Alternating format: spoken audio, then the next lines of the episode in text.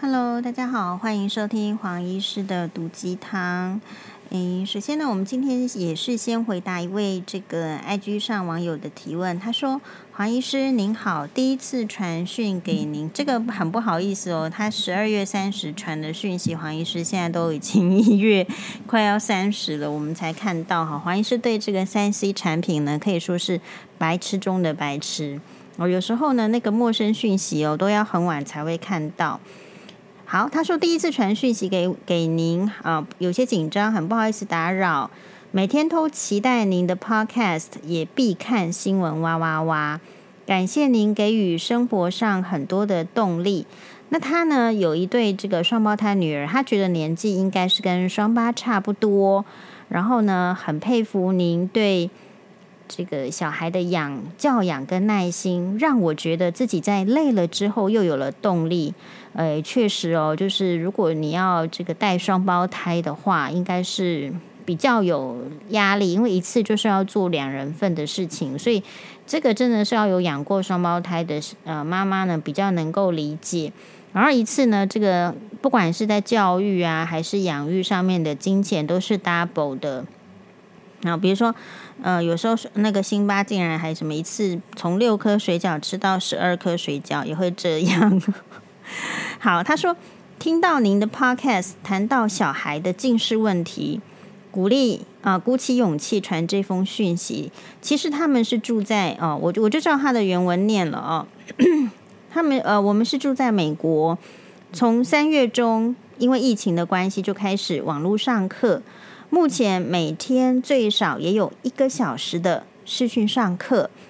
这一边呢，学校也给予。呃，线上阅读系统，因为现在都是不太能出门嘛，因为疫情的关系，大概就是都是给线上的网络的资讯的阅读系统。根据不同的程度，有不同的线上书籍可以看。确实哦，也不方便去图书馆借书了吧？那有书本的形式，也有影片，其他的科目也有提供线上的教学练习。今天呢，小孩视力检查有近视。他一个刮胡一百跟五十，我猜是呃一百近视一百度五十度。验光师觉得佩戴眼镜好了，我们也配了哦。那有请先生询问矫正。验光师说小孩年纪小，不适合戴矫正的隐形眼镜。啊、所谓的矫正隐形眼镜，就是我们在台湾常常讲的，就是 Ortho K，简称 OK。因为疫情只能一个一个父母陪同，我是有一个疑问想请教您，在一般看电脑 iPad 上的书籍哦，嗯，不是影片的话，是不是一样近视的风险高？好，那第二个就是说，近期呢是有拿定时器要，小孩二十分钟就要网休息，但是其实网络上课一天都至少就是说没有办法。小于三十分钟，所以觉得很焦虑，因为有近视，可是又要用网络学习。啊、当然呢，他觉得近视的女儿是有原因的，就是因为很爱看书，纸本书，书本的字啊都好小。嗯，或许呢，近视也不完全是电脑看书或者是呃教学影片，所以一直在纠结说，是不是要让这个小朋友少看线上。也就是电脑这个 iPad 的书籍，谢谢您。好，我们谢谢这一位这个住在美国的网友。那因为你很认真的提问，黄医师也就很认真的回答喽。首先呢，第一个我们要了解，就是说小朋友呢的这个近视哦，在。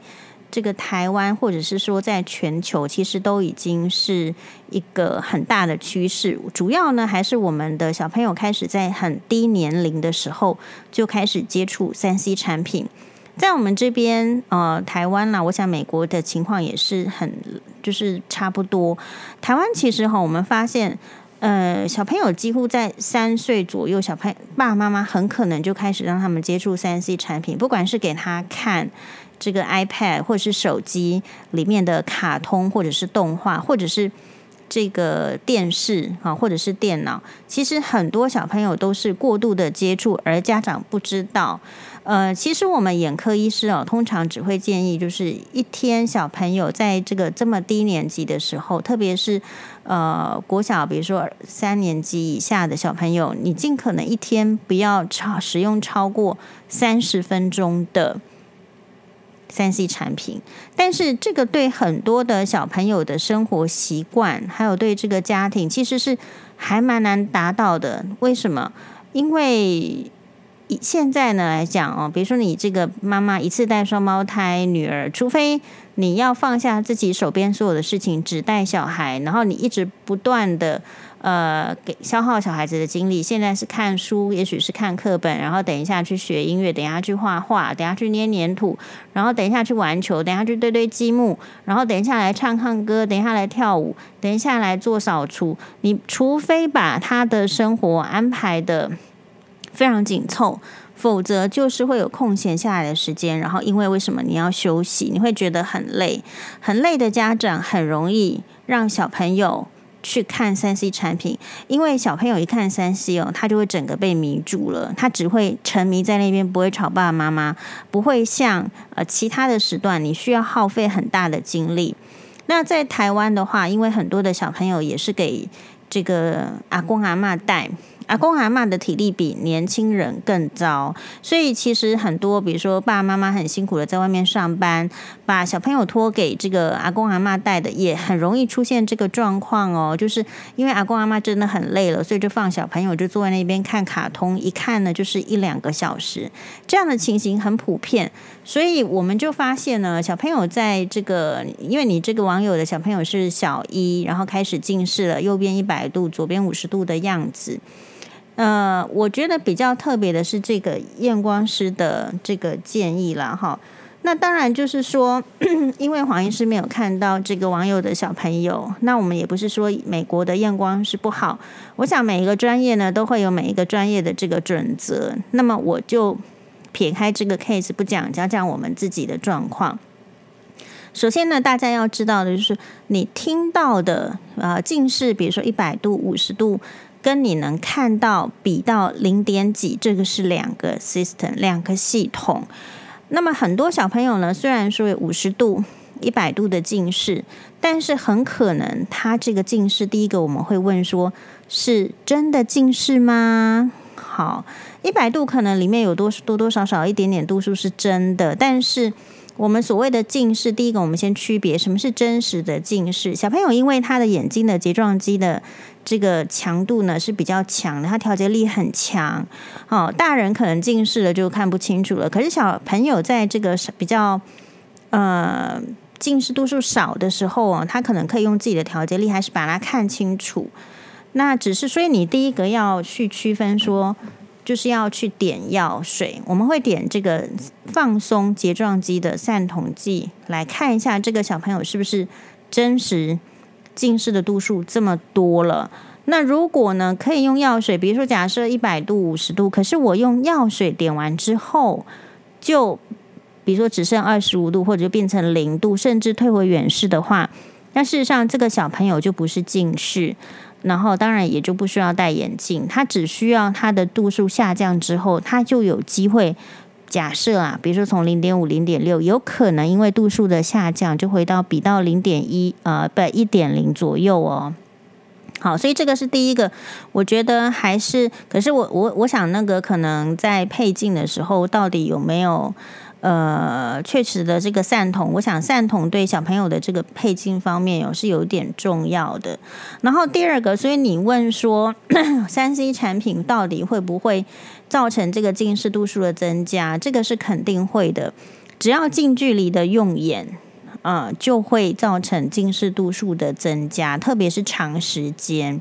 其实呢，在美国跟台湾，因为那个空间的大小有点不太一样。其实台湾平均哦，到了高中左右的话，都已经是有七成到八成的近视比率。那但是美国的话，其实大概。相相对而言，大概只有两成到三成是低很多的。那这方面呢，他们有研究说，觉得可能是那个空间跟距离。那是什么意思？如果你空间比较大，你家比较大，你学校比较大，你所在的环境比较大，你眼睛会看的比较远。当我们的眼睛是闭上眼睛休眼皮休息的，还有就是说，呃，看远方的时候，其实我们睫状肌是放松的。放松的话，也也就是代表你的眼睛有休息，这样子比较不容易近视。但反过来说，如果你是长时间你看的这个距离都很近。电脑我们算是中近距离哦，电脑摆的这个位置是中近距离，那你手机、平板就放在你眼前的，这个叫做近距离的用眼。中近距离的用眼，长时间都不休息，没有三十分钟休息一下，或者是说比较呃累呃，就是最最最最基本的吧，一个小时也休息个五分钟的话，事实上就是很容易近视。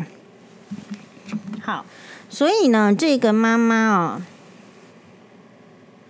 这个妈妈还有提到，就是说，因为她的这个小一大概是七岁左右，所以验光师呢没有建议这个角膜塑形片。事实上，这样子的度数如果只是五十、一百，呃，你不是很。很快速的增加你的近视的度数的话，其实确实哦，它我们这边的话呢，呃，角膜塑形片也是建议大概你至少年龄要在在九岁以后才开始做。那理由是因为哈，它这个角膜塑形片就很像是隐形眼镜的概念，要覆盖在角膜表面，然后借由压迫这个角膜表面的曲度来达到减低近视度数的效果。那可是呢，就是说它这个片子的设计哦，它还是有一些大小，还有这个弧度的设计。所以第一个比较少，就是用在很小的小朋友身上。那第二个是说，不是说很小的小朋友不能用哦，其实嗯，也是有看到报告，就是说或者实际临床的例子。因为虽然建议九岁以上，可是它是一个自费的项目啦，也也是有这个看到，就是七岁的小朋友他能做，他能接受，他不害怕。有一个好像类似把隐形眼镜放到眼睛的这样子的一个治疗动作，还是，然后又他又很早就近视，近视很多的时候，还是有有小朋友有这个做，好，只是说以这个家长的 case 感觉是没有度数，呃，很高，或者是说在很短的时间之内就很容易近视这样的情形，也确实没有一定要做角膜塑形片。好，那所以他的问题就是说，是不是要这个纠结啦？是不是少看这个线上的书籍？我觉得就是说，你当然目标就是你一天最多是三十分钟，那不要超过一个小时。然后你可以的话呢，尽可能就是闭眼休息。事实上呢，都有实验证明啦，其实也不需要做实验嘛，你用你用想的也知道嘛。比较常常出去外面打球，没有在家里面读书的小朋友，他的视力就是比较好 哦。所以这里有一个鱼与熊掌难以兼得的问题，就是我们常常在诊间遇到的。比如说，你如果说这个小朋友他就是天生呢，或者是说你培养他的习惯，他就是比较爱看书，他花很多时间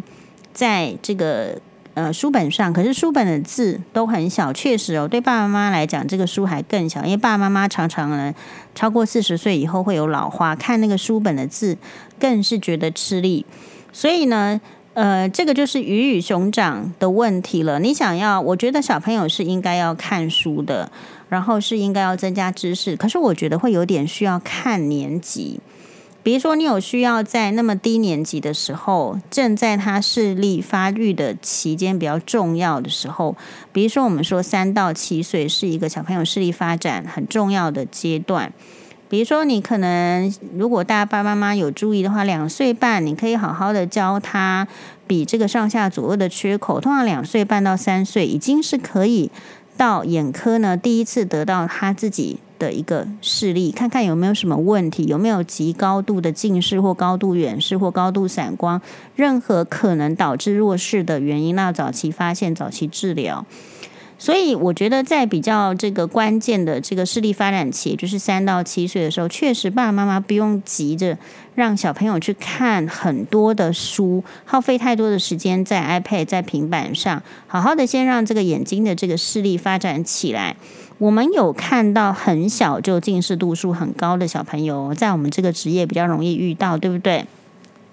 那你在很小的年纪就养成或者养出来比较多的近视度数的面临的困扰是什么？因为其实我们的统计哦，在传统的控制近视的方法，所谓传统的控制近视方法，就是让眼睛点散瞳剂，再加上眼镜，这样子叫做传统的近视控制的方法。我们的研究其实小朋友在台湾的课业哦，还是非常。呃，就是可能是一年会增加一百度的，所以如果这个小朋友在比如说小七，假设他就是真的就有一百度的时候，你每年增加一百度，其实他等于小六毕业的时候，他很可能就已经七八百度了。我们现在的这个世界卫生组织对于高度近视的定义是定义在几度？大家知道吗？其实超过五百度。就是高度近视了。那高度近视哈，不是说大家听到的一个数字，好像好高哦，又不是钱很多，有什么好开心的？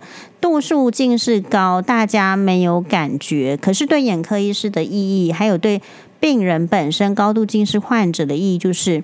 啊，真惨！可能白内障会提早发生，可能青光眼会提早发生，可能哎，视网膜周边呢、因为是高度近视比较薄，是比较容易产生破洞，而尽可能有一些高于没有这样情况的一些所谓的视网膜剥离的风险。可是。当我们对这个家长说：“哎呀，高度近视会白内障、青光眼、视网膜剥离的风险比较高哦。”对小朋友讲说：“哎呀，你这个如果不好好控制近视度数的话，你这个诶眼睛是很可能会比较早生病哦，会会会白内障、会青光眼、会啊、视网膜剥离提早报道哦。”我是觉得我们在门诊对病人讲这个话，对家长讲这个话呢。其实是不够切中要害的，因为一般的小学生，一般正要面临这个好好控制近视度数的年龄的小学生、国中生、高中生，谁对白内障、青光眼、黄斑部病变有什么感觉吗？没有，家长也没有感觉。这个就是所谓的。隔行如隔山，就说你一般的人会听到说香港脚就香港脚，灰指甲就灰指甲，你能够想象得到那个是霉菌，霉菌的影响有多大吗？很难。所以当如果我们只是 我们做医生呢，如果只是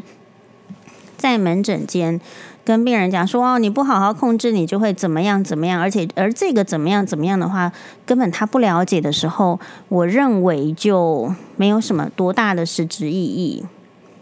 所以黄医师的做法是这样子，对于控制近视哦，我觉得家长跟阿嬷只要知道说，不要因为自己的懒惰就叫小朋友去看手机、平板、三 C，这样就足够了。但黄医师针对的目标是拥有自己的眼睛需要照顾的人。我其实一直都在灌输我们的病人一个概念，就是这个眼睛是你自己的。如果你自己都不负责任、不顾他，别人其实根本感受不到你的痛苦。你失明是你的事情，不是别人失明。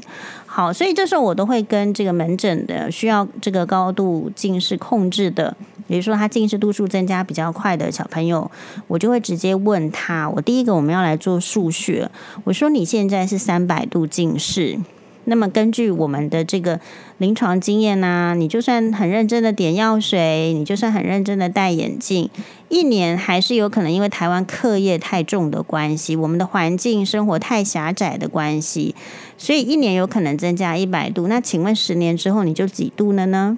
一年增加一百啊，十年要增加一千啊，所以你十年之后不就是增加一千三百度？好，那小朋友，我会问你说，你会觉得很正，没关系呀、啊。那一千三百度就把镜片换成一千三百度的。首先呢，第一个你要先让我知道你是有存钱的，因为镜片的度数越高，它越贵。这个我们都要讲清楚哦。黄医师是一个在门诊很现实的人，我先问你有没有钱呐、你每年每两三年要换镜片，然后你镜片要防蓝光、防紫外线，然后度数越来越厚，其实就代表的是什么？要越来越花钱在你的这个眼睛上面，这是第一点。第二点，你不要想成说近视度数高没关系，我戴上眼镜就看得清楚了。黄医师看过太多，这个时候我就会跟病人讲，好，也我也不是威胁他们，我说因为你不是眼科医师，你不会看到，可是呢，我把我看到的告诉你。当你的眼睛真正近视假设到一千五左右或者是以上的时候，其实不见得你能够戴得了一千五度数的眼镜，因为可能因为度数的关系，可能会头晕呐，是有这样的眼镜，可是你戴不上去。所以你一千五的近视，也许你要戴到一千三的镜眼镜的时候，你才能够看到一点零啊。可问题是，你看得到一点零的时候，你头可能是晕的，所以你是戴不戴不了那么多度数的。你只能寻求其次，你戴一个可能只有八九百度，甚至只有一千度的眼镜，然后事实上你就准备生活在一个看不到一点零视力的世界。所以你一千五的时候是这样吗？你可能只能看到七十分喽，八十分。接下来你两千度的时候，你不要以为两千度的病人能够戴上两千度的眼镜看到一点零。通常他们接下来的问题就是戴不了那么多度数的眼镜，所以变成只能将就看到一个四十分、五十分、零点四、零点五的视力而已。好，因为我自己很切身的知道，就是说眼科的知识跟其他科的知识有一点不太一样，它不太容易了解。为什么？因为呢，我们这个医学系的训练的时候，就是内外妇儿这个眼科它是小科，它是非常专精的，它需要仪器才能够检查眼睛，还不是只有表面肉眼看一看。肉眼看看的话，就是可以看，就是算命师看的，我也可以看得到啦，对不对？是不是有下三百什么的？那所以呢，我们更要知道说，哎，这个像黄医师都会当病人，就是他是很不容易了解我们的世界的。因为我自己以前呢，在还没有做眼科医师之前，其实我也不太懂眼科在讲什么。所以将心比心，你要知道这个进来的这个爸爸妈妈，还有这个学童哈小朋友。其实他是听不懂我们在讲什么的，所以黄医师有责任要想办法去找出一个解释，让他是可以听懂的。好，所以喽，你在更小的小朋友，我就要提醒他说，你如果度数增加很多，其实有一天你想要开飞机的时候，这种对那个小男生说法是很有效的。你想要开飞机、开火车或者是开救护车的时候，对不起，你视力太差了，嗯，别人呢优先录取，还轮不到你，所以视力的。呃，不良近视度数的增加，不是只有数字意义上的增加而已，这代表的是人生的阻碍。你可能有很多的机会没有办法被录取，好，或者是说，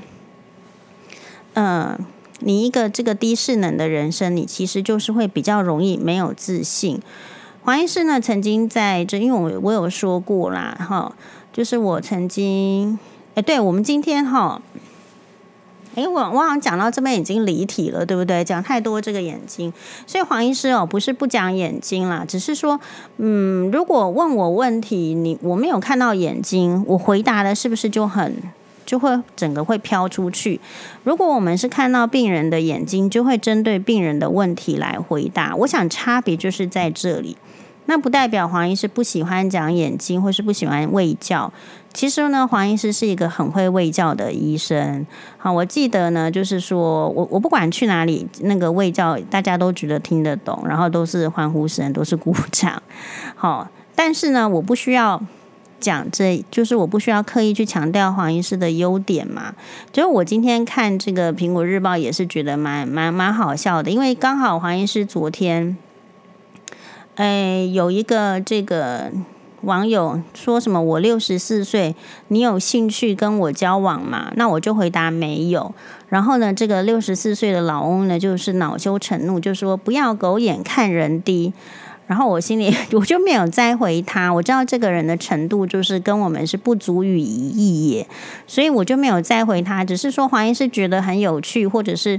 觉得说啊，就是发现一个状况的时候，我我事实上都会在粉砖很快的发表。那所以呢，就有这个新闻这个记者呢，他们觉得这个是一个有趣的议题，确实是呃回应到为什么昨天呢，那我们的这个女生要嫁进去人家二十五岁青春年华正盛的时候，她就会对自己有很多的退却，她没有抓到自己的这个优点，然后就会。听从别人的酸言酸语，然后再觉得自己的生活好像很艰难。可是相反，你看我为什么举这个例子？就是哎呀，可是我们的六十四岁的男生，男生到六十四岁的时候，他都没有去照镜子，他都没有检视自己，不管是内在还是外在，可他可以随随便便的来对黄医师说：“你要不要跟我交往？”好，所以这个就是两性之间，我觉得因为社会、家庭还有传统文化的压抑导致的一些状况，是很需要改变的。好。所以呢，我现在要讲的就是说，所以呃，然后这个这篇这个新闻就爆出来之后呢，我就看到下面哦，也是有酸民留言说啊，这么眼科医师就不讲不去讲眼科知识就好了呢？怎么在这边讲八卦？我觉得这个就是两件事情。首先我要说的是，黄医师两种都很会讲哦，所以没有在挑。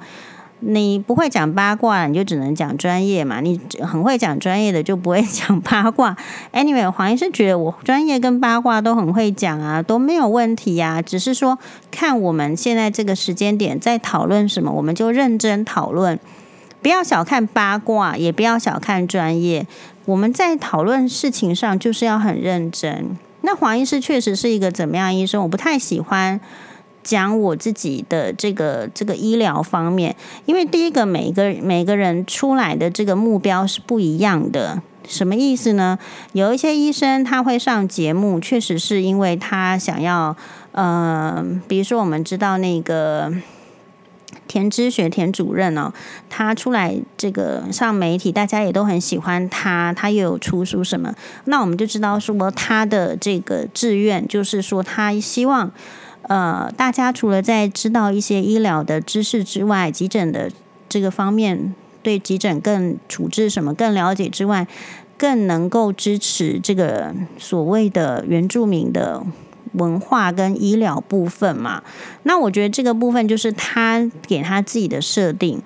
那所以哦，同样的，黄医师也是有自己的设定，就是说我目前的设定，我不会觉得说想要就是嗯，利用网络啦，或者是媒体，然后很强调自己的这个专业，因因为我觉得眼科医生很多啦，大家也没有说一定要找我，所以其实我不太谈这个部分。但你如果真的要我谈，我也是可以谈呐，比如说。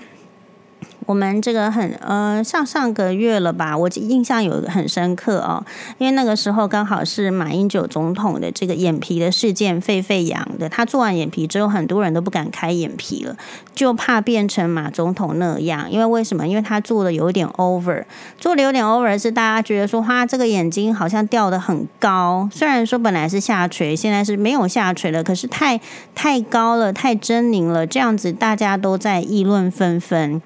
然后那个时候呢，我也是也是有一个这个阿伯呢来找这个黄医师开这个眼皮，就是因为眼皮比较垂了，就要就要把它开一下修一下，不然都是盖住啊。我们知道眼皮下垂会挡住你前方的视线啊，特别你在这个下楼梯的时候，其实是比较危险，因为垂得更厉害，你往下的时候是比较比较危险的。所以有时候眼皮垂哦，你年纪活得呃比较久一点，比较长一点的话。其实眼睛的视线看清楚很重要，因为看不清楚，你就很容易有这个交通的意外，或是不小心的意外。偏偏老人又不经摔。好，那嗯，像这边的话是，嗯，因为那个网友这样写了，或者说我就顺便就是我黄医师就可以来聊一下。诶，那所以我就会跟这个我我那个时候就觉得说比较好做，因为我们就是跟病人解释啊，我就跟这个阿伯说，好啦，反正哦，你放心啦，我们不会变成马英九那样，好，那么嗯，就你就是一定会变年轻更帅这样。好，然后可以其实开完之后，就是阿伯也是很很满意啊，哦，我也很满意啊，因为反正就是啊，大家都满意。可是这种事情呢，有没有需要拿出来讲？啊，其实我觉得也不太需要拿出来讲，但是因为现在黄医师话匣子打开了嘛，大家就知道黄医师这个人，就是如果话匣子打开，我就会停不住啊，那时候我就 一直在讲，所以每一个人设定的目标是不一样，黄医师对自己的要求设定本来就是希望讲一些两性议题，特别是婆媳问题，来让家大家呢。开始讲出自己真正的想法、真正的遭遇，这一些哈都不是为了要，比如说惩罚别人，或是处罚别人，或是贬低别人。我觉得别人的人生跟我没有关系，但重点是，就是身为一个，嗯，黄医师看自己是一个有能力的女生，为什么？嗯，有一些人，大家都，我想每个人都看自己都有能力啦。那但是你的能力是想要分配在哪一边？我觉得我在医疗上的分配，我不需要拿出来讲。其实我没有去上过什么医师好辣啦，好不好？好，那呃，每一个人想要分享的经验呢，就是不太一样。好，所以黄医师嗯比较少去分享那些。那所以呃，就有时候会被酸民误认为八卦什么。但是呢，其实像我们昨天讨论那个。哦，女网友这个回信哦，呃不，嗯，她来信问我，就是她二十五岁要嫁进去，可是会很怀疑、很害怕，说，哎呀，有这个婆媳问题，是不是就真的是要能够嫁，还是不能够嫁呢？黄医师也很认真的回答。事实上，黄医师哦，就收到他的这个反馈，他说他觉得黄医师真的是，他听完了，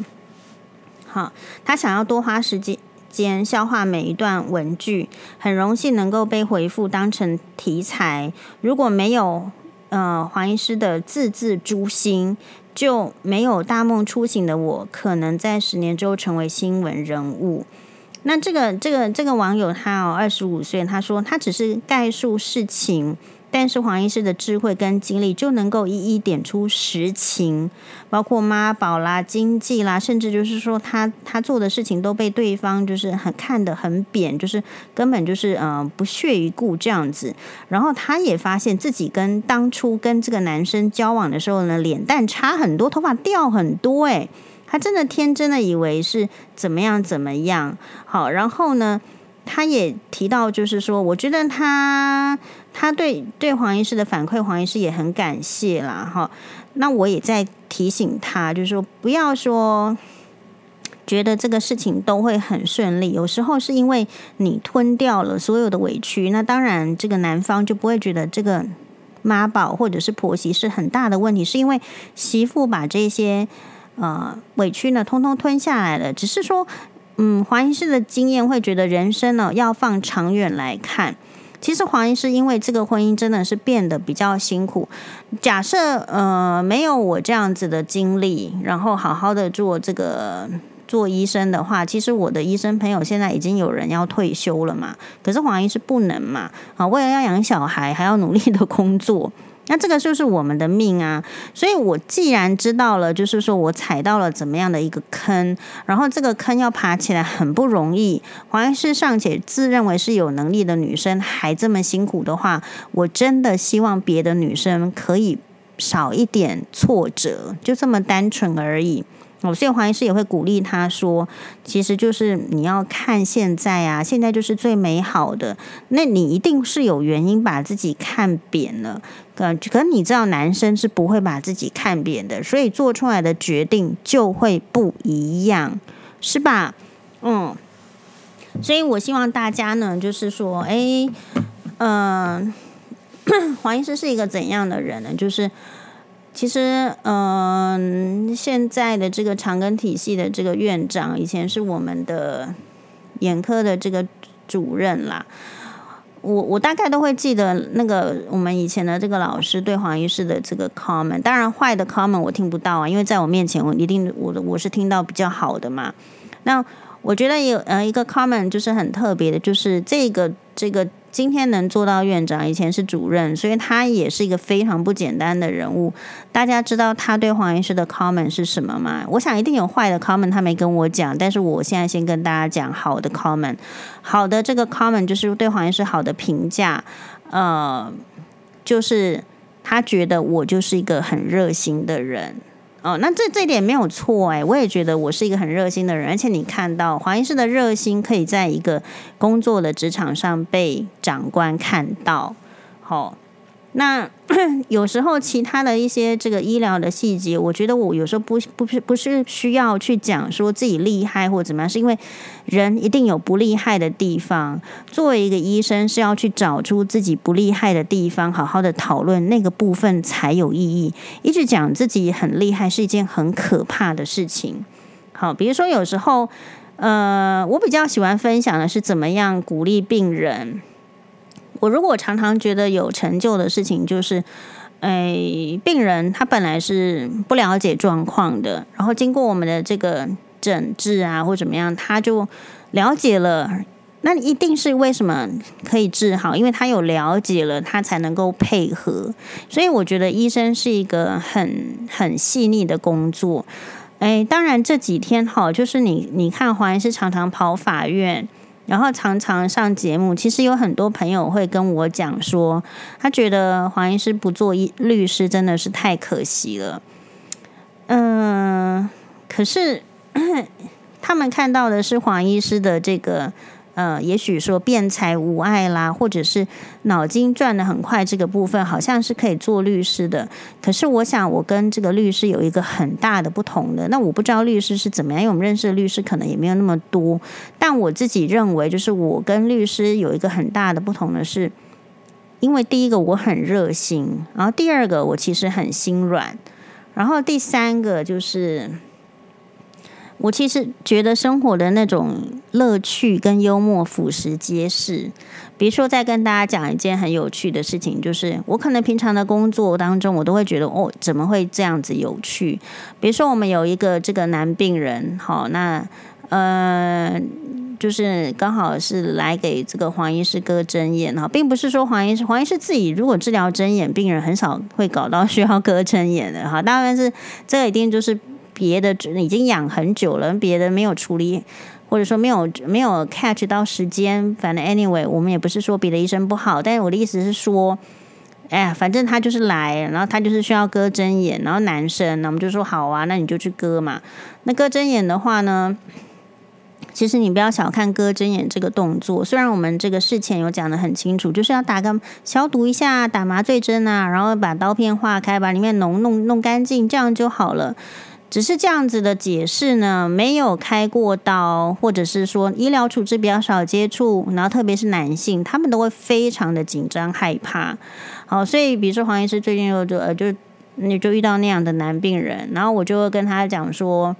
哎呦，我就我就最知道你会害怕，因为我告诉你，我上次呢耳洞裂开了，我本来以为我自己是见血不眨眼的人呢，结果我被铺上绿单盖住之后呢，我在里面呢紧张的胃绞痛，你知道我只是去缝个耳耳洞裂开，所以我说我最了解你的心情。那不管怎么样，我们做什么都会告诉你，你其实不用紧张。那等到黄医师打完麻醉针的时候，他还问我说：“哎哎，医生，你有打针吗？”我说：“对，我们已经打完了，他也不觉得痛啊，是吧？”好，所以有时候是这样子的一个小细节，会让这个黄医师记在心中。其他的事情做好都是应该的，但如果说呃有一些状况，或者是也有很好笑的，比如说曾经我在做这个住院医师的时候啊，因为那个时候我记得是在视网膜科，然后我做我那时候是视网膜科的总医师，然后就你知道视网膜科就是会有很多的糖尿病。视网膜病变的病人会需要打雷射，就坐在那个雷射机前面，然后要要要噼里啪啦打雷射。打雷射这个事情哦，其实也蛮痛的。有一些那痛觉其实蛮看人的，有一些人其实打这样他可以忍受，有些人真的是会痛到，就是很受不了。好了，那这个这种打这个，因为它会很痛哦，所以也不是说一次把它全部打光光。健保给付其实一个糖尿病的这个病人哦，大概可以是。就是打打一圈，就是你可以打三次啦，好，然后把它打满。打满的话呢，这样子比较不会再产生新生的血管，也比较不容易视网膜剥离。那不是每个糖尿病视网膜病变的人都需要打了，它有看程度，有需要了才需要打镭射。好，所以总而言之呢，我记我记得也很清楚，就是那一天我的工作呢，就是要在这个镭射室这个打镭射，然后就打打了之后呢。呃，我那个 那个月的 course 可能就是就做完了嘛，好，我就去换，就换回去这个这个眼整形科啦，我就离开视网膜科去眼整形科了。然后结果后来又 就换，那那那总医师也是比较闲啦，突然之间那个镭射室的那个同事他就叫叫我说。哎，那个黄医师，你你还是我都已经离，我不是离开这个 course 啦，我就不做这个镭射室啦。然后说，然后他就说，哎，黄医师，你你再回来，因为那个上个礼拜那个这个女病人哦，上个礼拜是你打的，然后呢，嗯，这个礼拜换主任来给他打，主任他打了痛，非他觉得非常痛，然后就一直哭闹说为什么这个上个礼拜都不痛啊，这个礼拜很痛。然后主任也这个火起来了，好了好了，那就叫叫黄医师回来给他打。这样，首先呢，讲这个都不是说黄医师比较厉害，而是说在临床上有一些很很很有趣的小故事。或者说你怎么样注意病人，或是怎么样这个病人很奥客，或是那个病人很呃很让我们觉得嗯干呐，或者怎么样帮助，其实其实每一个医生的重点不太一样。好，所以呢，其实我大概也不太会在乎说这个一般的这个世俗的民众对这个医生好的要求在哪边，那是他们的要求嘛，他又不在那个医疗体系。那对黄医师来讲的话。呃，我自己就是很清楚的，就是因为我自己知道说，诶，我当医生的原因是为什么，是吧？我们就是想要这个对病人有帮助，然后所以会有一些自我的要求，不管是在临床上，还有在对待病人的态度上，还有观察上，很多都非常的重要。那这一些哈，说实在，黄医师从年轻呢，就是讲到现在。比如说，我们跟学妹聚会，跟学长聚会，拜托那个学长从年轻的时候追你的时候，就是在讲这种什么医疗的话题。所以大家觉得黄医师还有还会很喜欢在跟别人讲医疗话题吗？其实我不会那么那么有兴趣，因为人生我就觉得很广，所以其实我还比较喜欢讲那个追剧的，讲那个什么什么，但是。都可以讲，只要呢，这个我们的粉丝啊，你愿意听黄医师都是愿意讲的。我们大家一起讨论。我觉得台湾人有一个很好的这个点哦，就是其实蛮蛮温馨的，蛮温暖的。但是台湾人也有缺点，台湾人的缺点就是不太喜欢人家发问。黄医师的目标就是希望能够创造一个气氛，就是说。我们要勇敢地表达自己的声音。当我们提出问题的时候，其实或者是别人对你提出问题的时候，我们不应该用偏见就去设定对方的立场是来找茬的，就设定对方说是不能问的。当别人只是发问的时候，我们就被压起来了，这个是不对的。这个要慢慢练习。那久而久之的话，我相信能够面对。提问，或是自己能够提问，你才表示你脑筋有在动。好喽，这个就是黄医师要推行的这个嗯新生活运动。我还想不到什么好 turn，先讲功能先借我一下。谢谢大家，拜拜。